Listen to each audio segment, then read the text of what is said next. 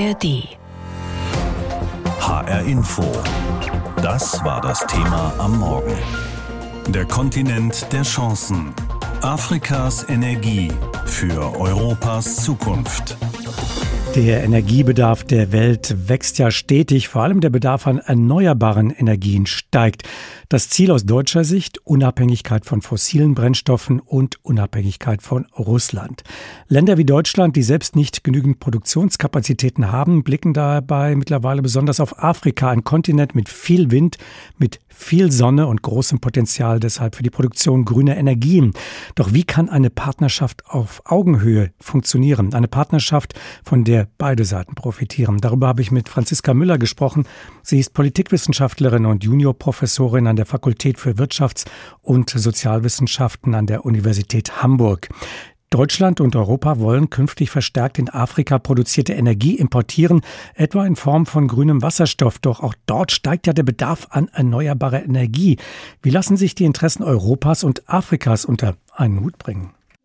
Die lassen sich dann unter einen Hut bringen, wenn man eben gemeinsame Strategieentwicklung betreibt und wenn man sich eben genau anschaut, was die Bedürfnisse der jeweiligen involvierten Länder sind. Bisher war es bei der Wasserstoffstrategie vor allen Dingen unter der früheren Bundesregierung so, dass die sehr stark vom Forschungsministerium gepusht wurde und deswegen eben sehr stark die deutschen Interessen im Blick hatte, aber nicht im Blick hatte, dass man tatsächlich Wasserstoffpartnerschaften schließen muss und dass darum geht, sich zu einigen und eben genau zu schauen, was die Bedürfnisse der Länder sind, in denen denn die Solaranlagen stehen und der grüne Wasserstoff produziert wird. Gutes Beispiel als Südafrika. Südafrika hat eine eigene Wasserstoffstrategie, die auch den Gerechtigkeitsgedanken ganz stark in den Vordergrund rückt. Und Südafrika hat ja selber auch eine große Schwer- und Stahlindustrie und möchte natürlich selbst seine Stahlwerke auch grün machen. Und das bedeutet, wenn die Wasserstoff produzieren wollen, gerne auch in Zusammenarbeit mit Deutschland, dann muss natürlich vorher geklärt werden, wer kriegt wie viel vom Wasserstoffkuchen ab, in welche Wasserstoffprodukte, also Power to X soll das fließen und wie kann man sich darauf einigen. Das heißt, es ist eine Lösung, die man am Verhandlungstisch finden muss und wo man dann eben auch genau schauen muss, was fließt in das Gesamtpaket alles ein, um welche sozialen und um welche ökologischen Aspekte geht es, welche Arbeitsplätze werden geschaffen, was für ein Wissenstransfer findet statt, inwieweit passiert es in ökologisch riskanten Regionen, wo kommt das Wasser her, wie geht man mit Wasserentsalzung um? Das sind so typische Fragen und natürlich auch, wem gehört das Land? Stichwort äh, ja auch E-Fuels. Welche Energieformen könnten denn sinnvollerweise produziert werden in Afrika und wo macht es vielleicht weniger Sinn? Im Grunde geht es dabei um sogenannte Power-to-X-Technologien, bei denen der Wasserstoff selbst dazu dient, um andere Stoffe herzustellen. Das können zum Beispiel Kraftstoffe sein, also E-Fuels, wie Sie sagten, oder das kann auch Ammoniak sein, der als Düngemittel dienen kann und dadurch die bestehenden Düngemittelkrisen in der Landwirtschaft helfen kann auszugleichen. Und das kommt dann eben auf den jeweiligen Markt an, was dabei sinnvoll ist. Für Südafrika oder Namibia könnte die Ammoniakherstellung auch interessant sein. Das zeigt auch schon, dass man eben ganz stark die regionale Ökonomie mitdenken muss und dass man das nicht so in diesen traditionellen, immer noch nachkolonialen Relationen von Nord-Süd-Handel, der Süden produziert irgendwelche Rohstoffe, die in den Norden gebracht werden, sehen kann, sondern dass man ganz stark eine Diversifizierung im Handel vorantreiben muss. Könnte das auch bedeuten, dass äh, Afrika sich tatsächlich emanzipiert, wenn man das überhaupt so bezeichnen darf, und eine ganz neue Rolle in der Energieversorgung Europas künftig spielen wird, so wie das vielleicht von äh, den Golfstaaten kennen oder durch Saudi-Arabien auch profitiert haben? Also ich finde nicht, dass sich Afrika als solches emanzipieren muss. Afrika ist total powervoll und machtvoll und natürlich längst da. Ich finde viel eher, dass der globale Norden da seinen Tonfall ändern muss und nicht der Meinung sein sollte, ja, diese Länder müssen entwickelt werden. Da würde ich das Argument eigentlich eher andersrum drehen. Tatsächlich kann aber natürlich eine Energiewende oder eine Wasserstoffwende auch dazu führen, dass das ein ökonomisches Empowerment schafft, dass es dazu führt, dass die Ökonomien für sich neue Märkte haben und da natürlich auch selbstbewusster auftreten können. Das fände ich in jedem Fall wünschenswert, um da eben größere Verhandlungsmacht zu haben. Und vor allen Dingen würde ich mir das für regionale ökonomische Kreisläufe sehr wünschen. Wir sehen ja viele Staaten in Afrika, die durchaus große Rohstoffvorkommen heute haben, aber die breite Gesellschaft, eben die Bevölkerung davon viel zu wenig profitiert. Kann man so etwas verhindern beim Thema Energie? Ja, man kann das verhindern, so wie ich vorhin schon gesagt habe, wenn man sich eben Energiewende als ein ganzheitliches Projekt anschaut und nicht einfach nur darüber nachdenkt, dass jetzt irgendwo ein Kraftwerk oder eine Solaranlage gebaut wird und dass die dann eben Strom produziert, in dem Natur, in dem Fall die Sonne oder der Wind in Wert gesetzt werden. Gerade erneuerbare Energien haben ein großes demokratisches Potenzial, weil sie so dezentral genutzt werden können, weil sich damit auch eben ein Transfer von Energiewissen, von Energiebildung verbinden kann. Und darum muss es in dem Fall gehen. Und da ist wiederum Südafrika auch ein ganz interessantes Land, weil die nämlich ein Instrument vorangebracht haben, eine Form von Energieauktionen, bei denen nicht das am billigsten produzierende Unternehmen den Zuschlag bekommt, sondern dasjenige, was die sozioökonomisch sinnvollsten Projekte mitbringt, was schwarzes Personal auf allen Ebenen einstellt und was auch dafür sorgt, dass die jeweiligen Solar- oder Windkraftanlagen dann zum Beispiel auch mit Collegeplätzen für künftige EnergieingenieurInnen einhergehen. Wenn wir sprechen über eine europäische afrikanische Energiepartnerschaft, also einen Austausch auf Augenhöhe von äh, ja, Geld und auf der anderen Seite eben Energielieferung, über welche Zeiträume sprechen wir da? Welche Dynamik nehmen Sie da wahr? Ich bin ja auch großer Science-Fiction-Fan und das passt an der Stelle auch sehr gut rein. Wir reden gerade beim Thema Wasserstoff schon über sehr, sehr lange Zeiträume, denn viele der Technologien sind gerade noch im Prototypstadium und da reden wir sicherlich über 2050, wenn nicht längere Zeiträume.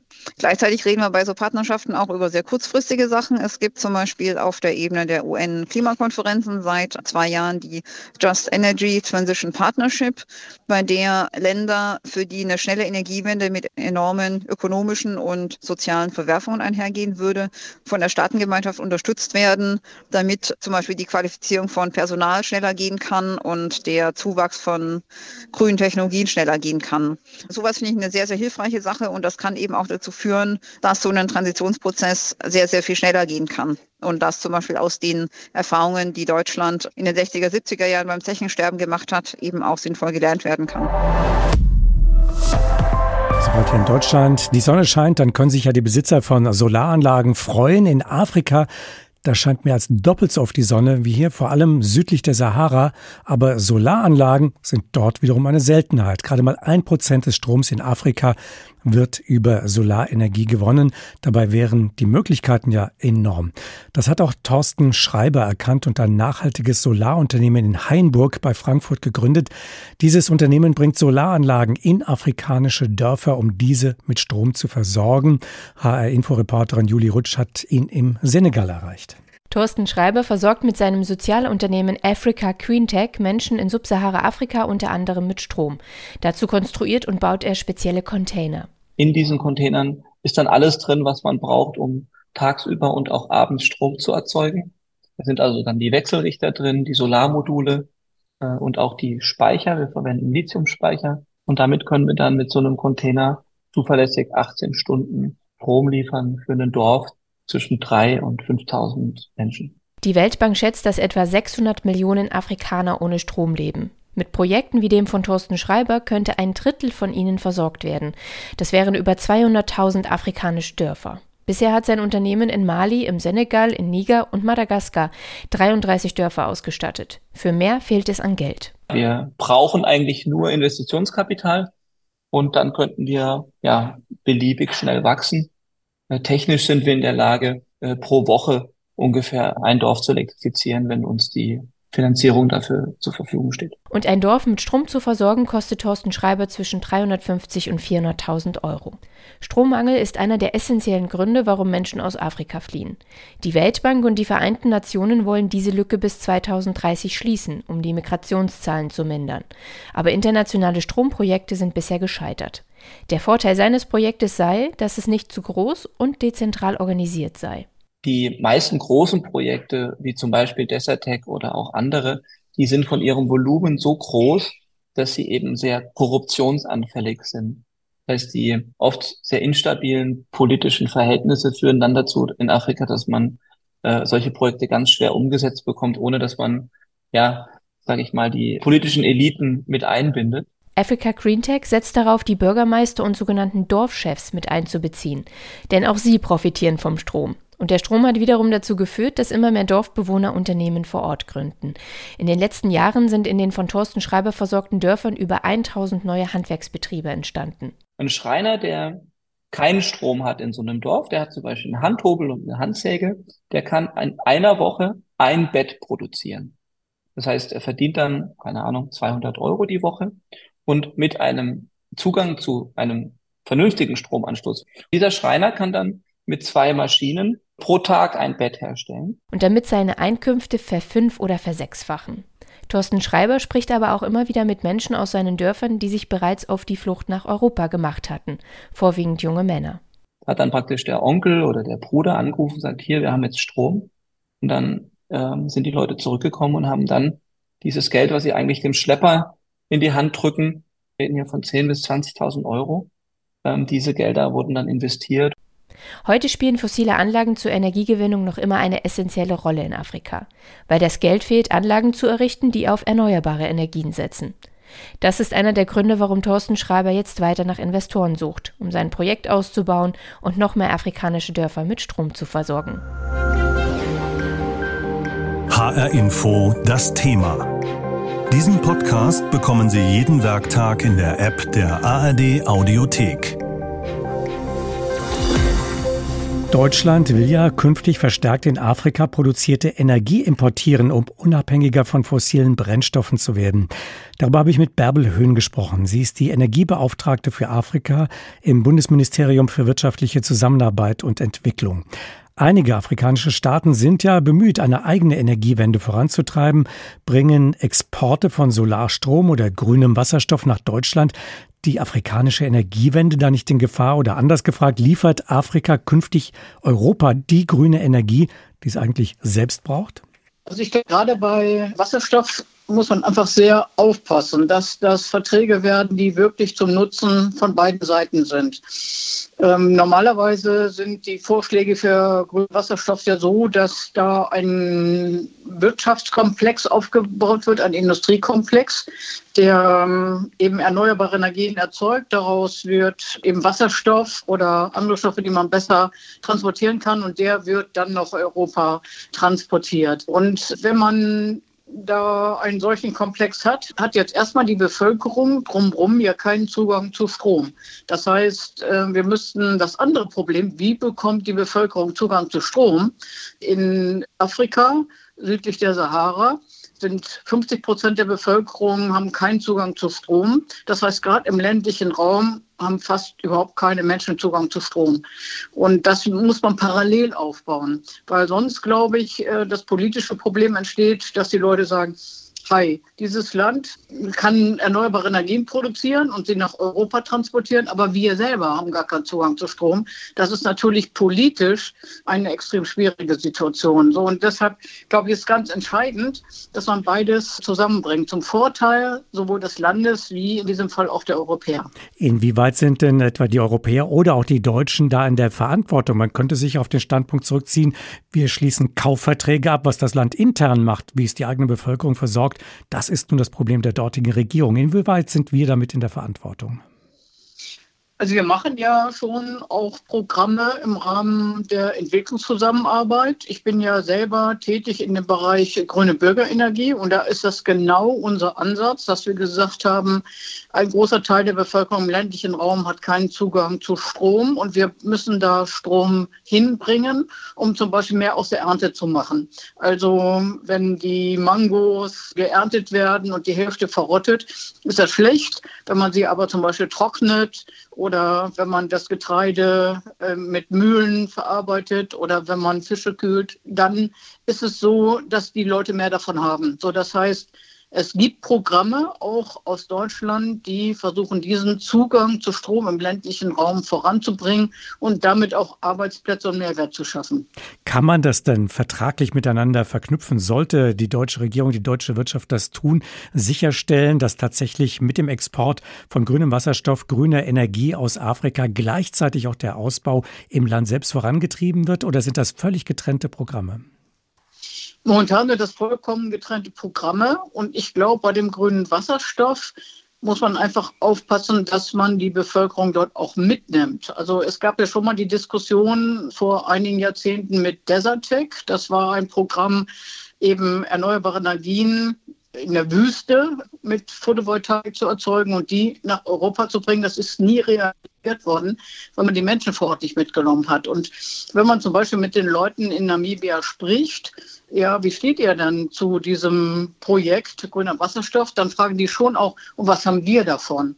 Das heißt, auch im Sinne der Regierung vor Ort ist es, dass man wirklich auch beide Stränge, also mehr Stromzugang auch für die Bevölkerung, gleichzeitig mit dem Aufbau von so einem Projekt grüner Wasserstoff beide Stränge zusammenbringt.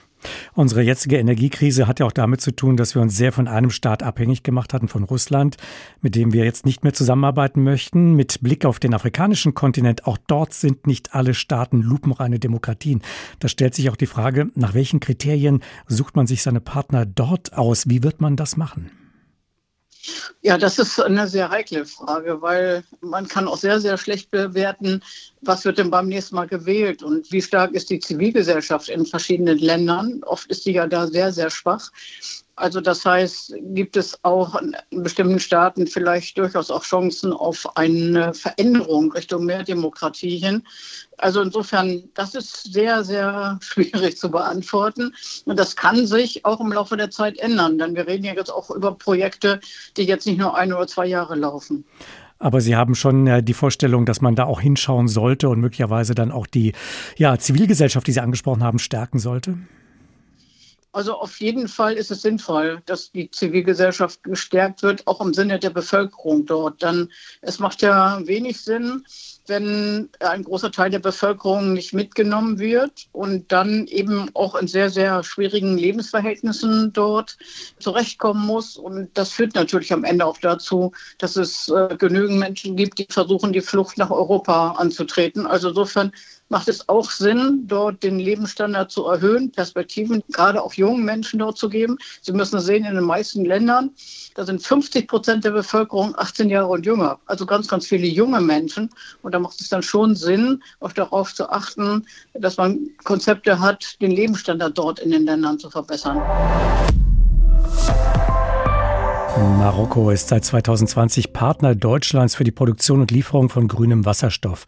Das nordafrikanische Königreich soll eine entscheidende Rolle bei der deutschen Energiewende spielen. Denn Marokko hat das, was Deutschland für die Produktion von grünem Wasserstoff braucht, Sonnenstunden quasi im Überfluss, ein riesiges Solarkraftwerk in der Wüste und ehrgeizige Pläne. Bis zum Jahr 2030 soll mehr als die Hälfte des bereitgestellten Stroms durch Wasser, Wind und Sonne erzeugt werden.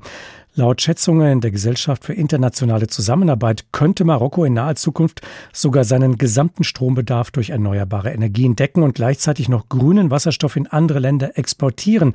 Eine Win-Win-Situation also für beide Staaten. Eine Frage, der unsere Nordwestafrika-Korrespondentin Dunja Sadaki nachgegangen ist. Im bergigen Norden des Königreichs drehen sich Windräder. Im Süden glänzen die Photovoltaikzellen eines der größten Solarfelder der Welt in der brennenden Wüstensonne. Szenen, die verdeutlichen, warum Marokko in Sachen grüner Energie als Afrikas Vorreiter gilt. Im Klimaschutzindex 2023 belegt das Königreich Platz 7, ein Spitzenplatz dicht hinter Ländern wie Dänemark und Schweden. Das Land habe noch ambitioniertere Pläne, sagt der marokkanische Energieexperte Rahel Lagnaoui. Es gibt mehr als zehn Stunden Sonnenschein pro Tag manchmal zwölf Stunden. Deshalb ist es auch Marokkos Ziel, den Anteil der Erneuerbaren am Stromverbrauch bis 2030 auf 52 Prozent zu erhöhen, im besten Fall sogar bis zu 86 Prozent zu erreichen. Gleichzeitig wächst der Energiebedarf in Marokko jährlich um 6 Prozent. Marokko hat ein neues ehrgeiziges Ziel. Weltmarktführer werden in der Produktion von grünem Wasserstoff. Und das mit deutscher Unterstützung. Der marokkanische grüne Wasserstoff soll, so will es auch die Bundesregierung in Berlin, bei der Energiewende helfen. So die Idee des deutsch-marokkanischen Wasserstoffabkommens. Es sieht vor, dass Marokko der erste Produzent von grünem Wasserstoff auf dem afrikanischen Kontinent wird. Dafür soll die Deutsche Entwicklungsbank KfW den Bau einer grünen Wasserstoffanlage in Marokko mit voraussichtlich mehr als 300 Millionen Euro unterstützen. Ab 2025 soll der erste grüne Wasserstoff in Marokko produziert werden. Mit dem deutschen Investment treibt Marokko seine eigene Energiewende voran. Deutschland erhält in Zukunft im Gegenzug marokkanischen grünen Wasserstoff. Das gemeinsame Projekt liege daher auch im starken Interesse marokkanischer Energiepolitik, sagt Sami Rashidi, stellvertretender Chef des staatlichen Forschungsinstituts für Solarenergie und neue Energien, IRISEN. Euh, Die Idee ist nicht, Marokko zu einem zukünftigen Wasserstoff-Russland zu machen, sondern zu einem wichtigen Akteur, mit dem wir grünen Wasserstoff mit hoher Wertschöpfung und zu geringen Kosten wettbewerbsfähig und kurzfristig produzieren können. Und das ist eine große Herausforderung für Marokko, vor allem für ein Land, das sich wirtschaftlich und kommerziell entwickeln und wachsen will. Die geografische Nähe, bereits bestehende Strom- und Gasverbindungen und neue Pipeline-Projekte in den westafrikanischen Staaten.